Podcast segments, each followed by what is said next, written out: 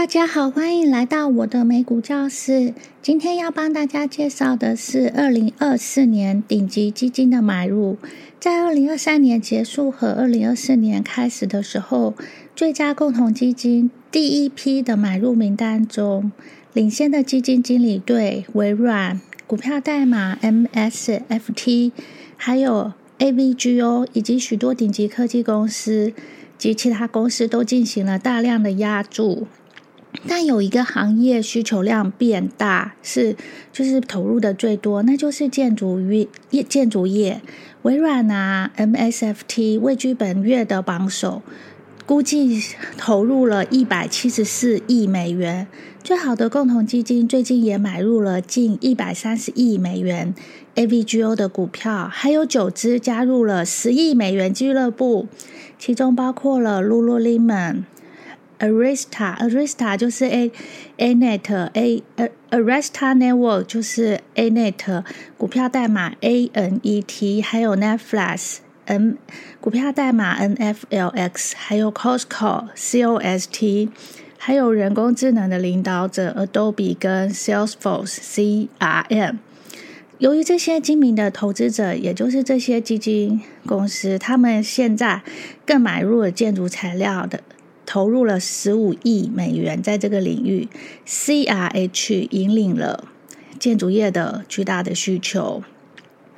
建筑业表现需求最好的共同基金有有有十三，就是它这个共同基金，它有十三间公司，包括了 Techna Technaglass 股票代码 TGLS。Top Building 股票代码 BLD，还有 Coleman CRM 跟